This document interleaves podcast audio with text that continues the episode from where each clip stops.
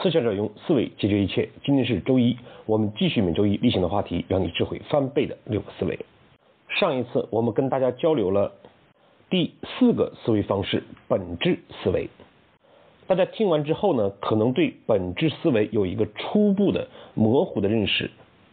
那么接下来大家可能会问：本质思维是用来解决什么问题的呢？它对我们每个人的好处是什么？就像上次我们举的例子，当我们去询问一条道路的时候，如果他熟悉，就必然从自己已知的经验的答案中做出选择；而假如呢，一个并不熟悉 A 与 B 道路的人，必须回答这样的问题，他就一定带着一定原则、规律去寻求这个答案。事实上，我们每一个人都是前者，我们做着熟悉的事情，往往在已知的解中去寻求最佳答案。这固然呢，在某种情况下会加速我们对问题的解决，因为熟悉；但是呢，也会在关键的时候，我们会觉得问题无解，或者没有找到最佳的方案。这个时候呢，往往一个不熟悉这件事，一个旁观者会给出我们意想不到的一个解一个方案。所以呢，本质思维就是解决这类问题的。它既能让我们因为熟悉一件事情，可以更有效率、更快速的解决问题，同时呢，又让我们保持原点，做出本质思考。像一个陌生人一样去寻求我们没有尝试过或者尝试过曾经失败的方案。因此，本质思维就是用来解决在我们觉得走投无路的时候，在我们觉得山穷水尽疑无路的时候，我们就需要换一个角度，抛弃我们的成见，做出新的尝试和思考。如果您收听过 A B 思维，知道呢，A B 思维的第二层是化繁为简，就是说一个复杂的事情，我们可以将它转化为相对更简单的两个或三个事情，通过这样层层的分解，将复杂的难的事情转化为简单的容易的事情。但是问题在于。在某些时候，你只看到了一条路，只有一种方法，根本分解不出两个或三个相应的条件。这个时候，我们就需要应用到本质思维。我们都知道有一句话叫“白猫黑猫抓到耗子就是好猫”。假设一个人在他的印象里面，只有白猫是好猫，当找不到白猫的时候，问题也就无解了。可是，如果我们注意到，我们要猫的目的不是为了欣赏，不是将它作为一个宠物，而是呢，目的在于抓耗子，那么我们就会发现，不仅白猫可以，黑猫可以，花猫也可以。这就是我们讲的，当你思考一个问题，发现瓶颈，走投无路的时候。回到原点和本质，就会感觉到豁然开朗。正所谓柳暗花明又一村。事实上，一个人一生的成功，往往就在于他解决了多少困难的事情。而我们解决困难的事情，本质思维是不可或缺的。很多伟人都善于利用本质思考。最近呢？有一部关于邓小平的电视剧，里面呢呈现了邓小平很多本质思考的方式。我们知道，在毛泽东逝世之后，华国锋呢坚持两个凡是的原则。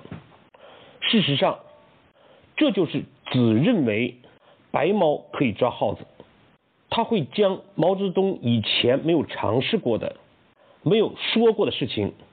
大家呢就不敢于去尝试，去创新，而人非圣贤，每一个人呢都可能会有他的错误，或者在某一种历史条件下，放到另外一个条件可能就不成立了。所以，即便毛泽东有错误的观点，也只能按照这个方式去做，也就是在那样的一个条件下，两个凡是等于真理，这制约了人们的思想，国家呢就无法创新和发展。而事实上，真理的本质并不是谁讲的、谁说的，它是一种客观存在，我们对它的认识。是一个不断发展的过程，只有在实践中，才能发现我们认为的所谓的真理是正确还是错误。这样呢，从两个凡是到实践是检验真理的唯一标准，就意味着我们的思想解放了，思路打开了。我们既可以将老一辈革命家优秀的东西传承。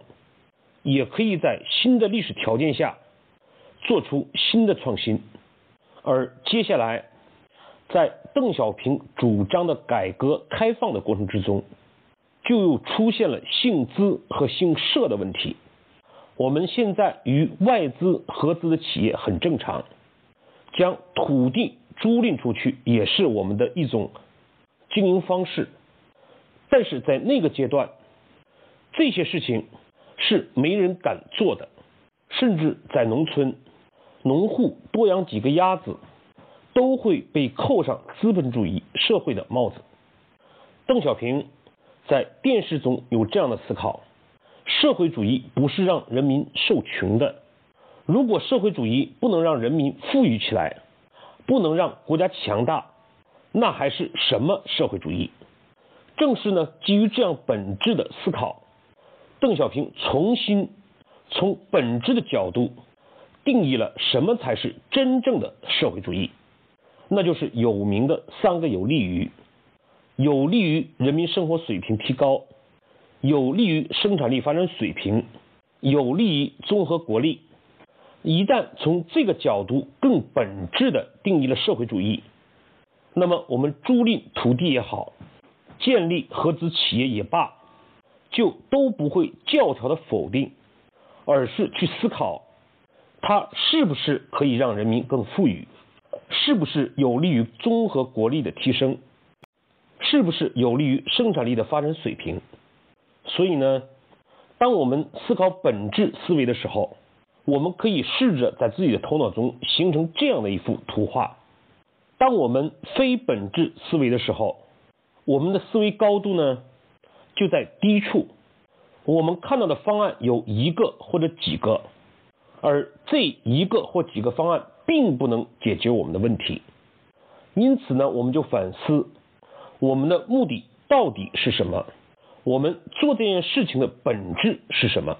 这个时候呢，我们就提高了思维的高度，在一个新的本质思维的条件下，就可以衍生出其他的几条方案。从而创新的解决我们做事的难题，就像张艺谋曾经唱的一首歌，他大舅、他二舅都是他舅，高桌子、低板凳都是木头。这呢固然是个玩笑，但是在某种意义上，桌子和板凳从材料上看，它的本质确实就是木头。当我们需要野外生活的时候，桌子和板凳都可以为我所用。好，我们对今天内容做一个回顾。在什么时候我们需要应用本质思维呢？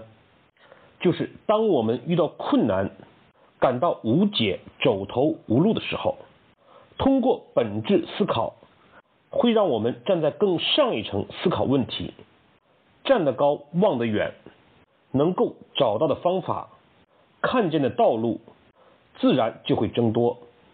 因为我们看到了实践是检验真理唯一标准这样一个本质，我们才可以打破两个凡是，看到新的道路、新的思维。因为我们明确了社会主义就是三个有利于，就可以避免教条式的思考，解放思想，大胆的创新，才会有了所谓的有中国特色的社会主义道路。你做事情遇到阻碍了吗？有没有解决不了的难题？那么不妨用本质思考来解决试一试。好，今天的分享我们就到这里，谢谢各位的收听。